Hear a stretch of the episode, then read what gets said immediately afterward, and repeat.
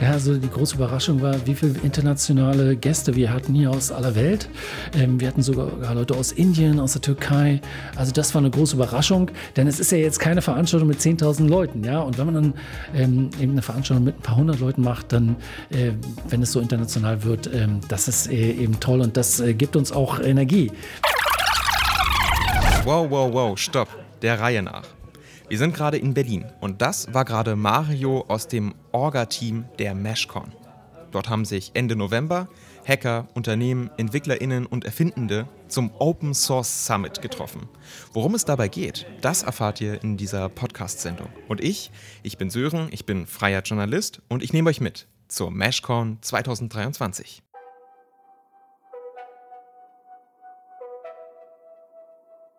Meshcon 2023. Das Open Tech Treffen für Software, Design, Maker Communities und Open Source Lösungen. Wir sind in einer alten Fabrikhalle mit Ziegelwänden direkt am Maybachufer in Berlin-Kreuzberg. Hier beginnt die Meshcon am Samstag. Auf dem Programm über 20 Vorträge, Workshops und Diskussionen. Es geht um die Themen künstliche Intelligenz, also Machine Learning, Nachhaltigkeit, aber auch Unternehmensführung, Biohacking, Softwarelösung und 3D-Druck. Alles unter dem Vorzeichen Open Source, das heißt quelloffen, oft auch kostenfrei und jeder kann mitentwickeln.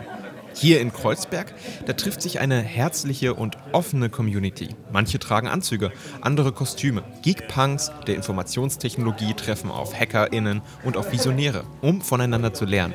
Das ist die Meshcon. Aber wann hat das eigentlich angefangen?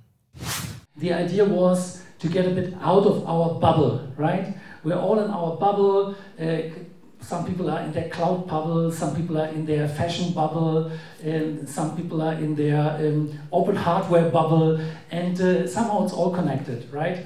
So it's uh, um, uh, uh, like our idea is openness. Yeah, we have open source, open knowledge, open hardware, and uh, we should also be open outside of our bubble. What do you think, Phuc? Yes. So. Um, Open source, so Mario and I has been working in the open source space for many years. So for myself, maybe 17 years, and for Mario, way back, right? But of course, we are still uh, not as long in the community like some speaker that we have here today. Miss Auckland. Yeah, so it's all about sharing knowledge, making connection, and embrace the open collaboration. So we are very happy to, to have you here today. The first MeshCon was back, like you said, in uh, 2000. Actually, 2014. 2014 yeah, yes. at the TU Berlin. Um, in 2015, back then, we uh, focused a lot on um, knitting machines. Yeah, there were these mathematicians, and then there were these old ladies, and some people hacked the knitting machines, and you can find all this work online. Uh, Asia, uh, the organization that uh, we also run in um, Singapore, uh, used to like uh, hack on these things, like produce a few um, code items here, and that was cool. So let me go a little bit through the slides and also you have the clicker, yes. You have the control, good. So, so what, what do we want here to achieve with this event today, Homfolk? Um, basically what I just said. Uh, sharing the knowledge, making connection, meeting people, and um, hopefully at the end of the event we have some uh, new ideas and collaborate on, on projects together. Die erste Meshcom, die gab es 2014, also vor fast zehn Jahren. Zusammenarbeiten, Ideen entwickeln und gemeinsam Lösung finden. Das ist das Motto, dem sich die Meshcon treu geblieben ist und was das Open Source Urgestein Mitch Altmann in seiner Keynote gesagt hat, das hören wir gleich nach etwas Musik aus dem Free Music Archive, also auch Open Source Music, das gibt es. Und dieser Titel, der hört auf den Titel Destroy She Says von So Lila.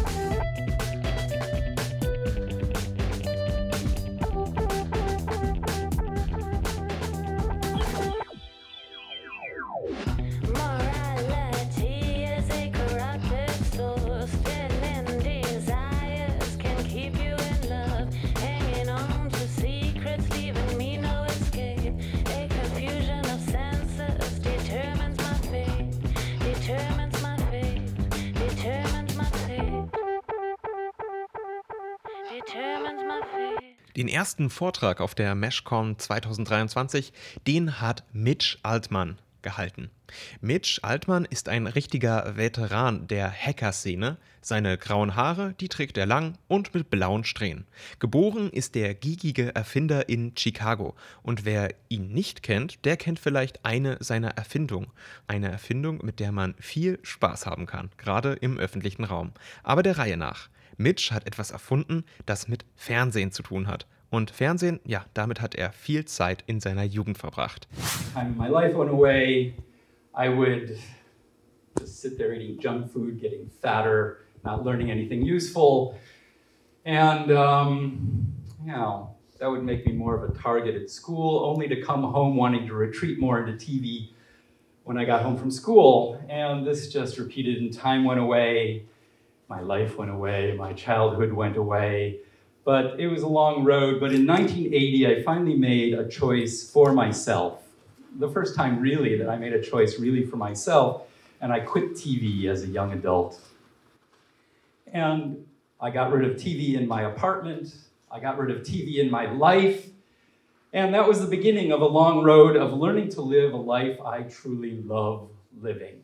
With a lot of luck, with a lot of effort, I did learn to live a life I love living. And things were progressing quite well for a long time, but then in 1993, TVs started showing up in public places. TVs, this force that I got rid of from my apartment, from my life, were showing up all over in public places. More and more, this invading force was coming to me and all of us and taking over public places. It was horrible for me. And I thought maybe horrible for other people, but I couldn't do anything about them. But I am a geek, so I invented a one button remote control keychain to turn them all off. And that is what inventing is all about. I am an inventor, and inventing involves, first of all, seeing a problem like and often it's a problem that other people don't even notice, like seeing public uh, TVs in pub- public uh, TVs in public places all over the place, and uh, thinking that's a problem, and then coming up with a solution like a one-button remote control keychain to turn them off. TV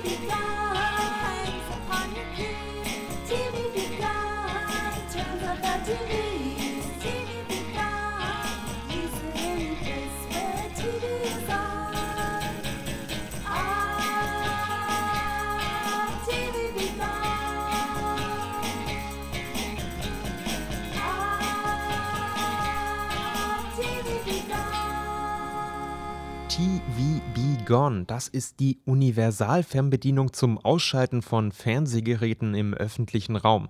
Erfunden hat sie Mitch Altmann und er hat sie quelloffen zur Verfügung gestellt. Das heißt, jeder kann dran mitentwickeln, zum Beispiel stärkere LEDs einbauen, um noch mehr Fernseher auszuschalten und noch größere Distanzen zu überwinden. Warum hat Mitch auf ein Patent verzichtet und warum hat das Vorteile? Das habe ich ihn auf der MeshCon gefragt. Hi Mitch, nice to meet you. Hey, thanks. After a lockdown breakdown and a month of planning, MeshCon 23 just have started. Are you already on the peak of joy? Peak of joy. I don't know if there's a peak. Uh, I've been doing lots of things uh, that I love doing, and I just keep exploring and keep changing because I'm a moving target. What I love and what I enjoy keeps changing, and I keep changing to keep up with it. what are you especially looking forward on this open uh, source summit today and tomorrow? I think the main thing here for me is like community and meeting people, people I've already known, people I'll meet and see new ideas from them, learn and share. I mean, that's really what it's all about. Uh, the first MeshCon was tw 2020, uh, 2014. Uh, what topics have changed since the past nine years ago? Wow, what's changed?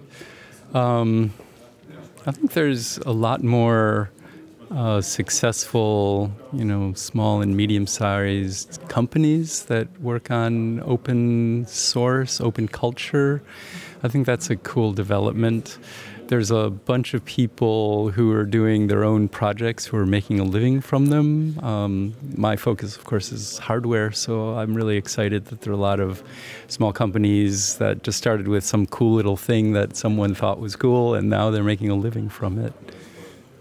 And which uh, open source or open hardware do you use in uh, in all days?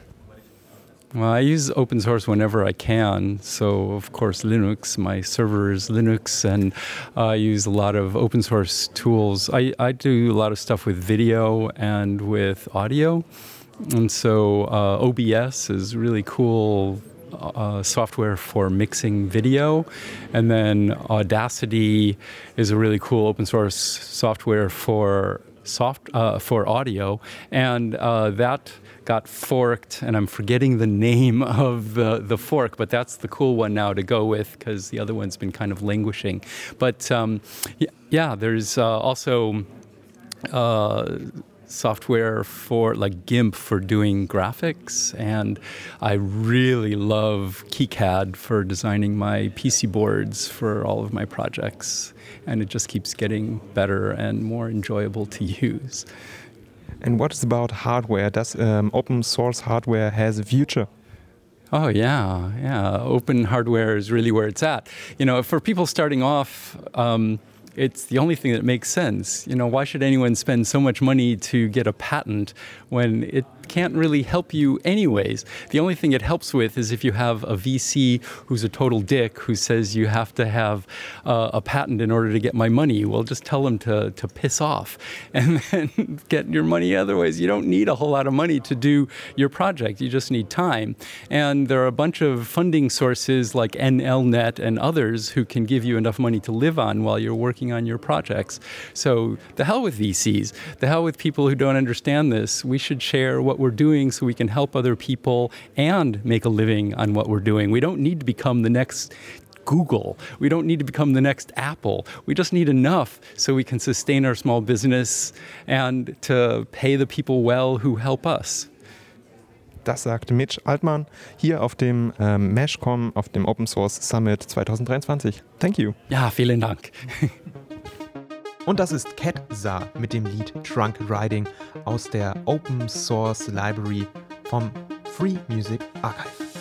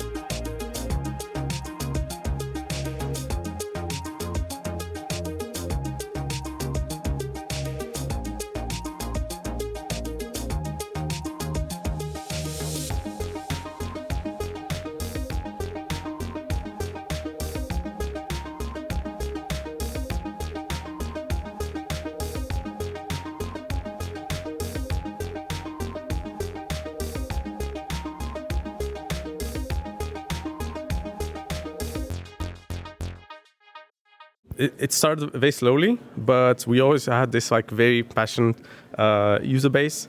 Uh, so it's it, especially in the beginning, it was uh, a lot by word of mouth. Uh, then with like some viral, uh, like unfortunately viral um, actions with like big fires around the world. Um, we had like these viral moments where where Ecosia grew exponentially. Uh, then eventually we became so popular that we were able to partner with some of the bro- uh, big browser um, as one of the default search options. So now we can find us as a, an option in like Chrome and Firefox and Safari. Uh, and, and now we're just like gaining slowly, slowly gaining more popularity because people understand that you can switch and there are alternatives. Als kleine Firma haben sie angefangen und wurden regelrecht durch Umweltkatastrophen befeuert. Waldbrände weltweit zum Beispiel. Dadurch haben sich neue Partner und Synergien entwickelt. Mittlerweile sogar mit großen Firmen wie den Browsern Chrome und Safari. Die Rede ist von einer Suchmaschine, die die Welt verbessern möchte. Und ähm, einer von dem Team dieser Suchmaschine, der war auch auf der Meshcom 2023. Ecosia, das ist die Suchmaschine, die Bäume pflanzt. Mit den Gewinnen aus den Werbeeinnahmen der Suchanfragen, da werden Bäume gesetzt. Und zwar weltweit. Das sind insgesamt schon über 187 Millionen und das seit dem Jahr 2009. Bäume pflanzen per, per Ecosian, das ist Umweltschutz und Suchmaschine im einen. Wie passt das zusammen? Das frage ich João Lopez. Nice to meet you. Uh, nice to meet you. Environment protection and web searching. How does that match together? So the, the goal is that we try to hijack an action that you do all the time. So you search for things all the time, uh, and try to add on that an uh, climate action. So this way you don't have to be like always active, always think about it. You just do it naturally. Your idea is absolutely reasonable, but uh, why is there still a Google and not just Ecosia? Well, uh, on, on, on one side, Google just has like way more resources. The quality of the results, the, the, the quality of the instant access that they can provide is just much bigger.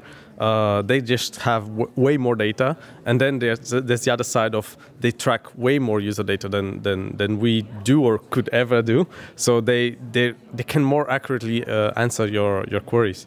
But, but yeah, we still uh, think that we can do good enough uh, if people just like give us a chance uh, and understand that uh, most of the times the answers are just there and, and we could do almost as good as Google. For a pity, I'm not using Ecosia because the results are not as good as Google. As I'm, am I wrong with, with this opinion? Uh, I think uh, well, our main search partner uh, is has historically been Bing, and that has been true for a lot of years. Uh, in my experience, uh, I think also Bing came uh, a long way, and I think for most of the search uh, search results, they're just they just give me the the, the expected expected uh, answer.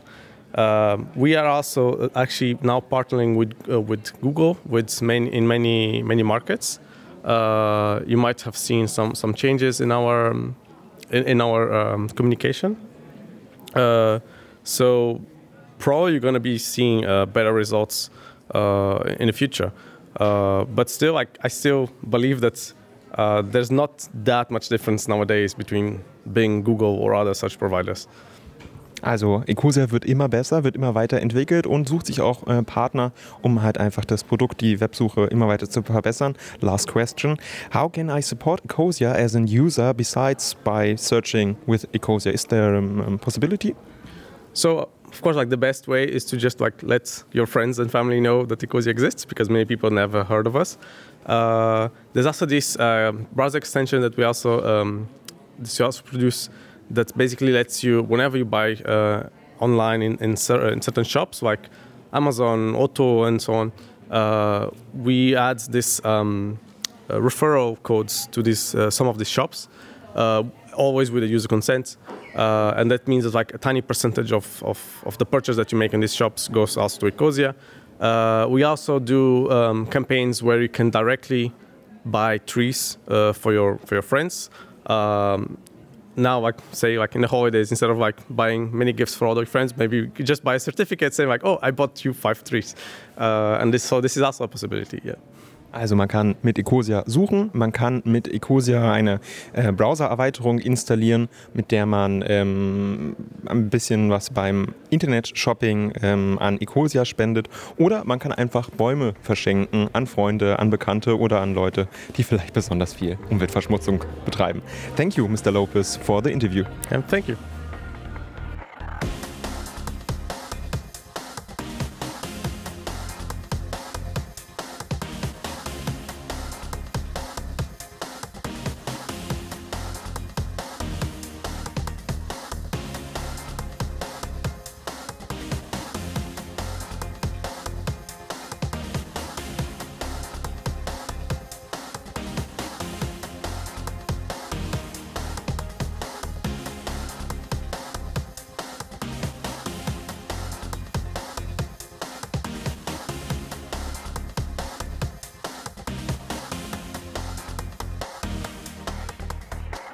Und das war der Epic Song von Boxcat Games, auch aus dem Free Music Archive.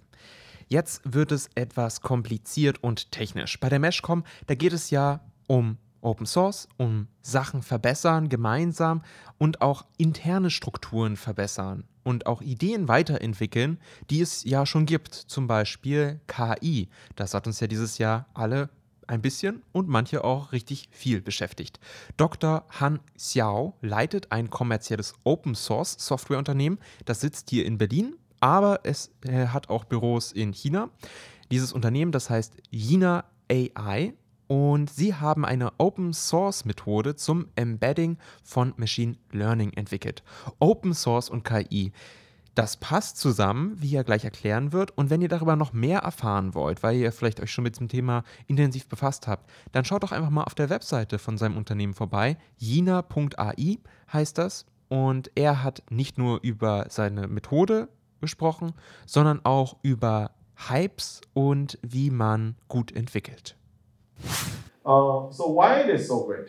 Right? Uh, because besides OpenAI, right, that has this 8K models. And we are really the world, on the world level, we are really the first open source 8,000 embeddings model. And uh, to be honest, like uh, open source in AI also has a different definition, right? I mean, if you do like a uh, open source software, and uh, it looks like if you just put your code, upload your code to GitHub, and choose a license on GitHub, it seems it is done. Right? Seems that it is done. This is kind of like open source in the most uh, naive way. Right?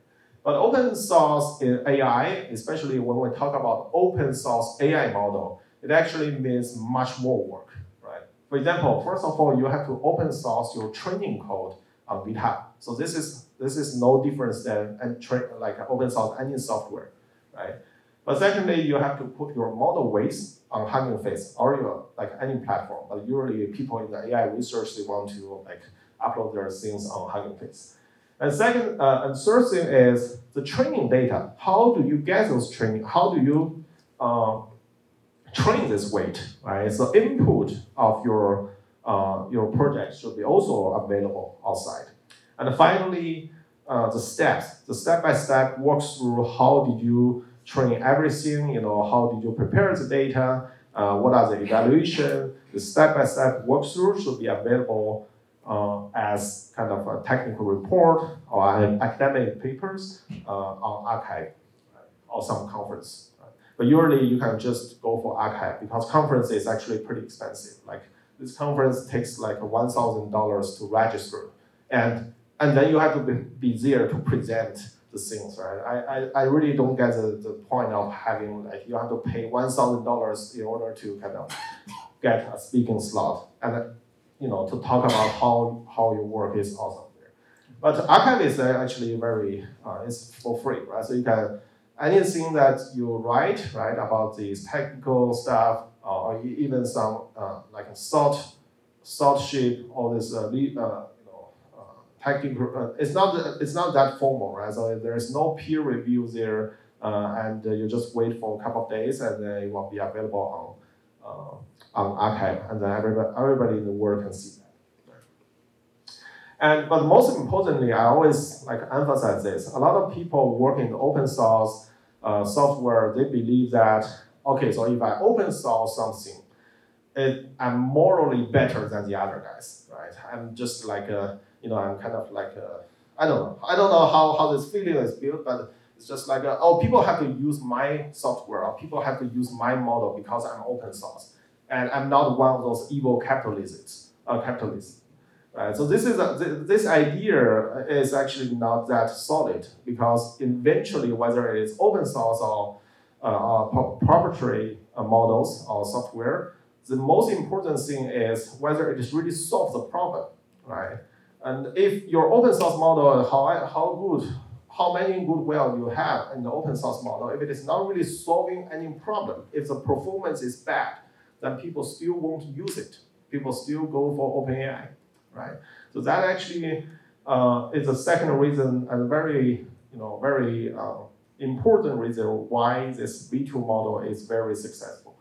Uh, because we are only like a one or two uh, position ahead, uh, away from OpenAI, and the average score on those uh, 55 tasks is actually very, very uh, minor, right? So the, the performance is very, very close. In fact, so we are even better on these classification, re-ranking, retrieval, and summarization tasks. So that was uh, according to our own evaluation. But there was a like a company that worked in the search. It's called LlamaIndex. It's from Bay Area, and they also did a very kind of independent research evaluation on OpenAI and also other some uh, like uh, commercial closed source embeddings uh, like Cohere, Voyage, uh, and Google, right? and they evaluate all these commercial versions versus the open source version. So who are the open source ones? Like a BGE large is open source, the second row, and uh, we are open source. Uh, LLM embedder are open source, and the other is all closed source, right? And the commercial uh, embeddings. And then you can see our performance is actually uh, the best, right? So when you apply the BGE ranker, Cohere ranker here, so you can see our performance is actually the best.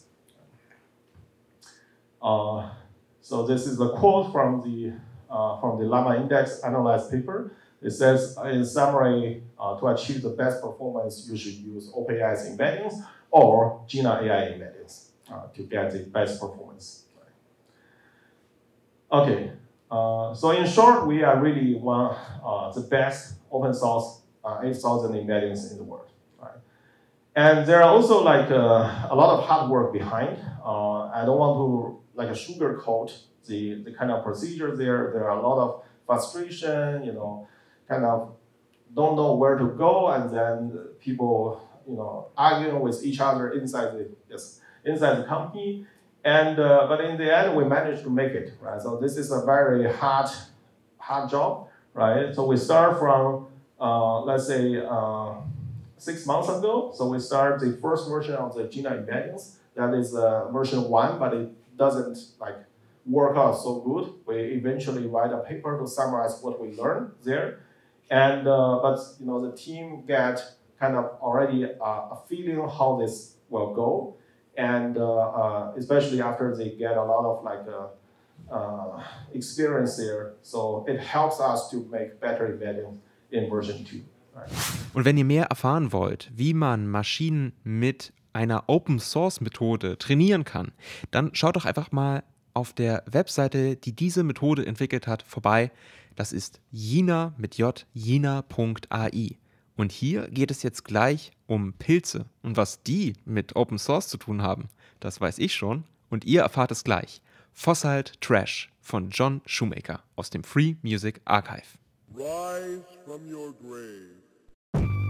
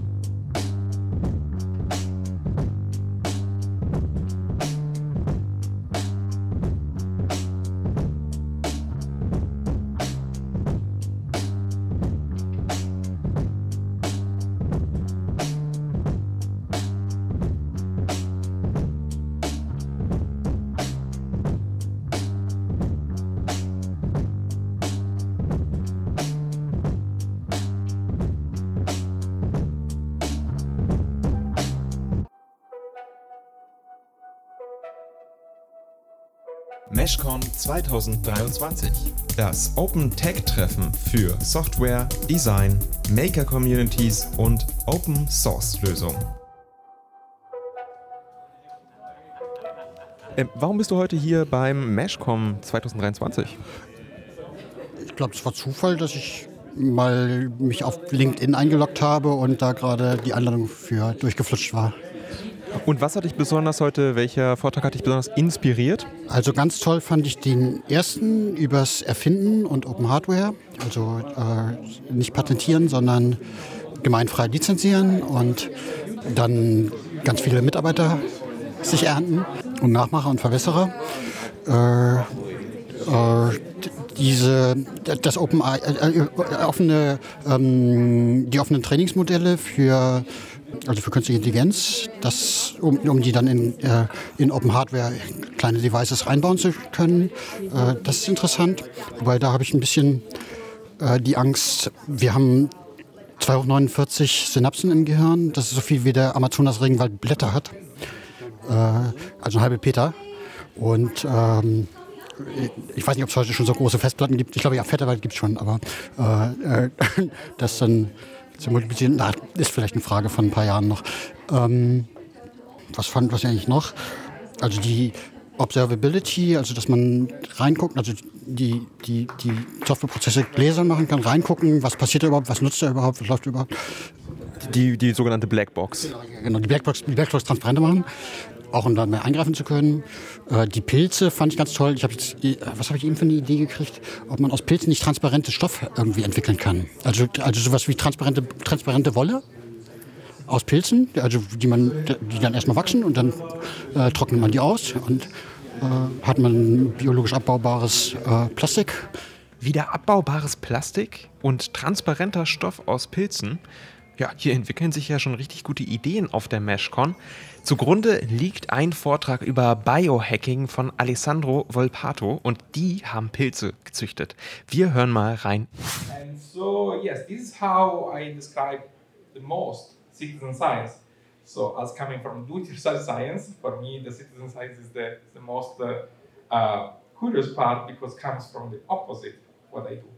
And it's about inclusion, so which means in engaging really with people that are outside the university, not your peers. Not another university group, but people that are, have nothing to do with what you are studying.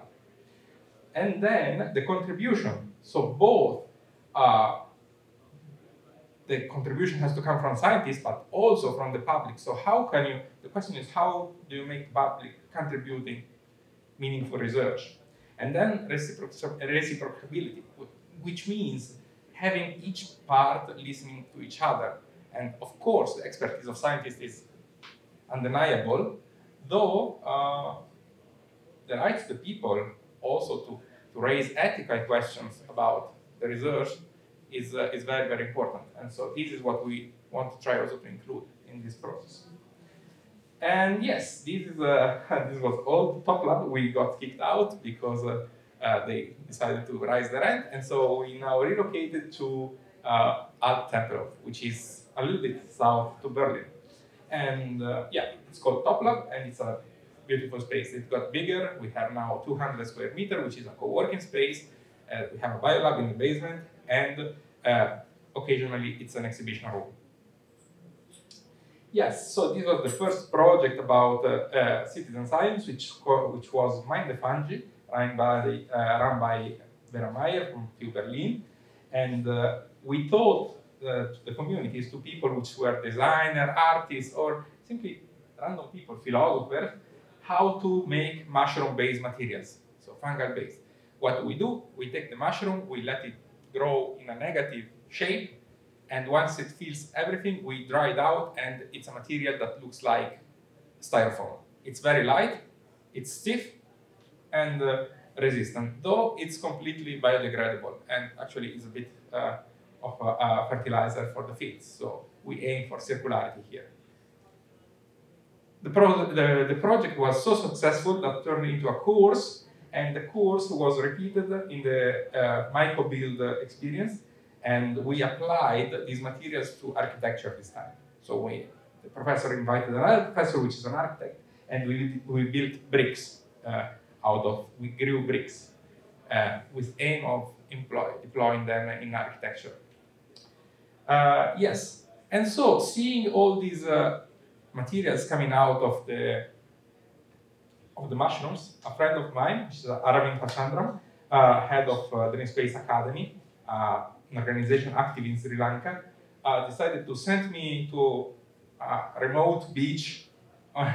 it's uh, in, in Sri Lanka, in the east of Sri Lanka, and training then scientists, local scientists, to do these materials. And well, it was an amazing experience because this was a biolab, this was a space, uh, conditions were totally different. And well, this is where you go shopping for uh, bio, for do-it-yourself biology equipment. So in a typical, so, know if it's so typical, but an Asian market. And uh, we hit the lab, and so I trained the, the, local people and scientists, young people, to do the materials. Was a great experience, also because uh, I learned that not always the, in, the electricity is available, you don't always have internet, and uh, yeah, uh, you need to organize your work to, to, optimize this. And this was the end result. So they managed to make a mushroom uh, lamp. So they also have alternative for plastic, and there the plastic issue is more felt because there is no waste management system, which means you burn everything in your backyard, whatever you consume. So it's very tough. And so, yes, we empowered this community with this technology. And then uh, I came back, uh, and uh, now I'm working also at, uh, at uh, Weimar University, Bauhaus, and there suddenly the uh, students of architecture jumped on me when, I, when they saw what I did. And so they, they built their own bricks. This time we went modular and they tested the compression. And this, this, case, this, uh, this study here was about how to optimize straw as material for construction and how to get it uh, as resistant as possible. And they choose this type of work in the straw, so letting the mushroom uh, digest the straw and make it uh, make it squared and uh, make it hard and perfect for construction. And uh, yes, this is uh, this was the result. Amazing. So um, before going wild, because now it goes wild, uh, this is uh, the potential of open source and collaborative research in biology and biotechnology and applied biotechnology, which is this. And uh, having witnessed this, last year I gave a similar talk to MeshCon. And um, yeah, I opened a group and I decided to support a lot of projects uh, here, uh, here in Berlin to see many more of these uh, ideas becoming true, becoming reality. And so, yes, so here we go. I told everybody uh, here is uh, what you can expect from, from the material. Um, it's something that it's, uh, so you have to check the, the red dots. This is how the material grows naturally. And with a bit of engineering, you can uh, reach the um, material properties of uh, plastics, of polymers. So yeah, which gives a bit of different uh, possibilities.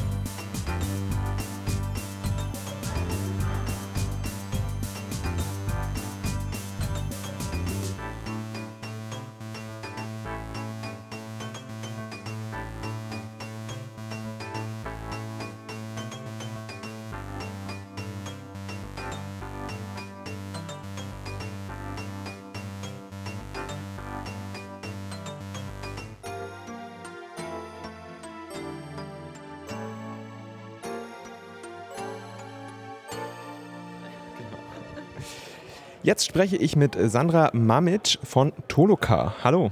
Hallo, Sören. Was ist denn toloka.org?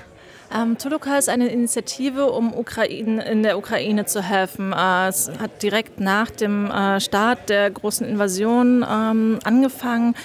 Ähm, mobile Makerspaces, also mobile Werkstätten äh, in der Ukraine ähm, zu äh, rumfahren zu lassen, äh, quasi, um Workshops zu machen, um Leuten dabei zu helfen, äh, beim Wiederaufbau zu helfen, aber auch äh, äh, Leuten neues Wissen äh, beizubringen dazu, wie sie was reparieren können oder auch einfach mal was Schönes zu machen. Also auch einfach mal Schlüsselringe oder Taschenlampen oder ähm, Kulturgüter ähm, herzustellen.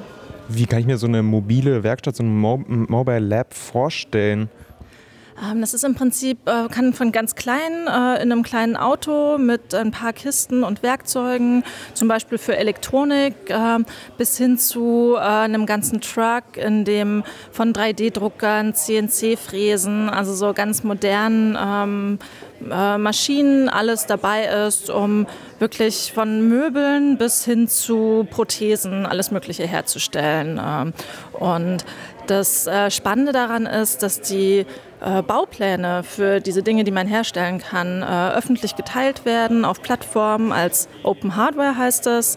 Und damit kann halt jeder was nachbauen, wenn er die entsprechenden äh, Maschinen hat oder wenn sie zum Beispiel äh, dann mit diesem Design in einen äh, Makerspace geht oder zu einem Mobile Lab äh, geht. Genau. Das ist ja im Prinzip, das könnte man ja fast mit auf den Mars nehmen, so ein Mobile Lab. Ja, total. Also ich meine, im Bereich äh, Weltraum äh, gibt es natürlich ganz, ganz viele äh, Maschinen, die einfach möglichst klein sind und die dementsprechend oder möglichst, ähm, möglichst vielfältig und dass zum Beispiel ein 3D-Drucker auf einer Raumstation äh, sehr, sehr nützlich ist, um Ersatzteile herzustellen. Das hat die NASA, glaube ich, auch schon vor sehr, sehr vielen Jahren äh, gemerkt.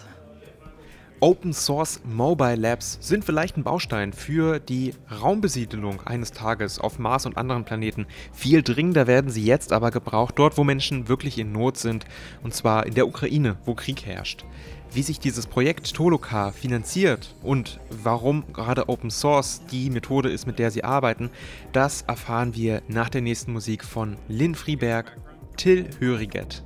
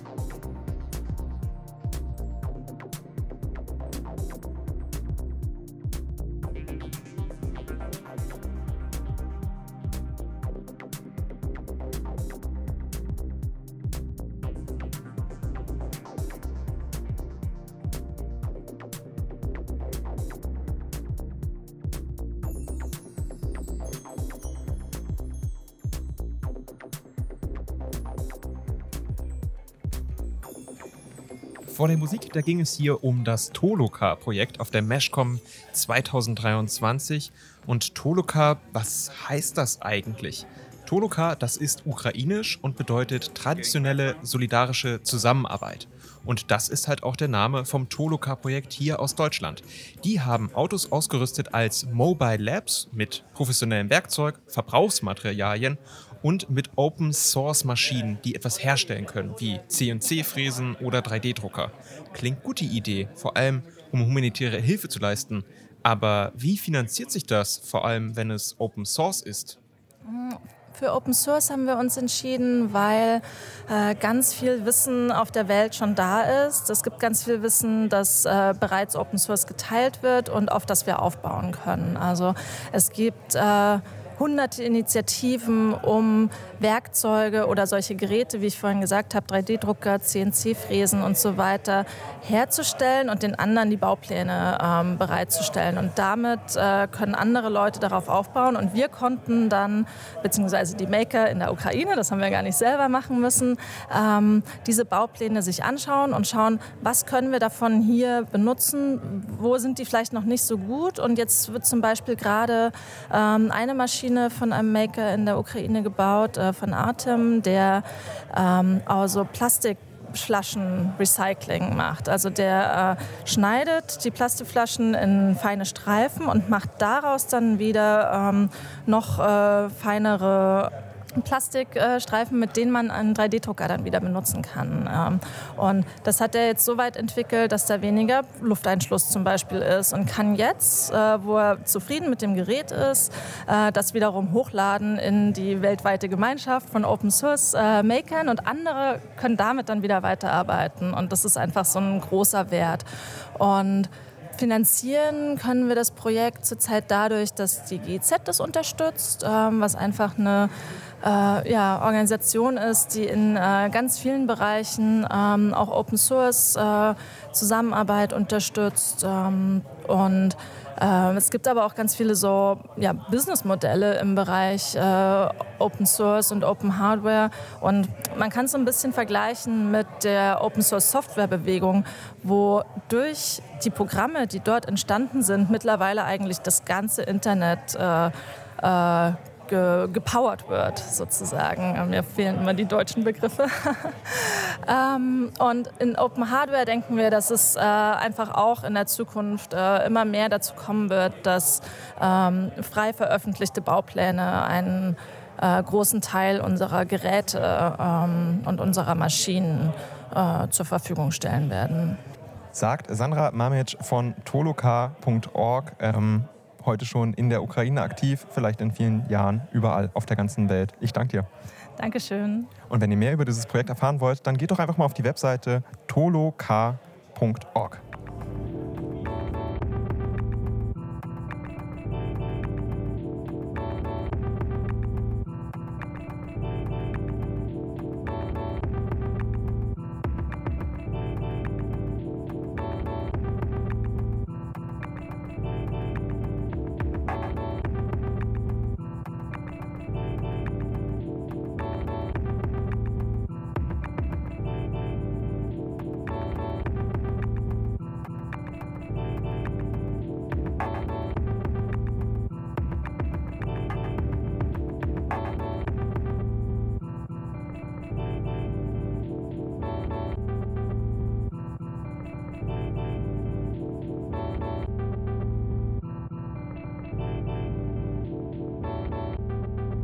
Muscle Memory von The Crates aus dem Free Music Archive.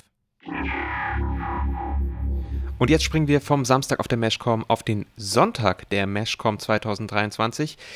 Die war dann im X-Hain, einem Makerspace. Und was es da so gibt, das erfahrt ihr jetzt. Jetzt sind wir hier unten im X-Hain, in ähm, einem Makerspace, einem Hacking Place, wo man ganz viele Sachen machen kann. Wir sind unten im Keller in, ähm, und hier stehen ganz viele Geräte. Man hört sie auch ein bisschen im Hintergrund. Die arbeiten nämlich.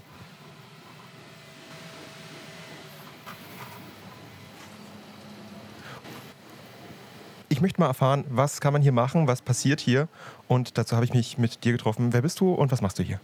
Hi, mein Name ist Deitan Rigger, ich bin ein äh, Industrial Designer und ich bin ein Mitglied von Exhain. Ähm, und gerade wir sind in der 3D Lab und wir haben äh, am meisten FDM-Druckern und auch äh, SLA. Da, da. Okay, wir haben einen riesigen Drucker und einen endlos äh, Drucker, der können viele Teile äh, herstellen. Ja, lass uns mal hier raufgehen. Also das sind 3D-Drucker.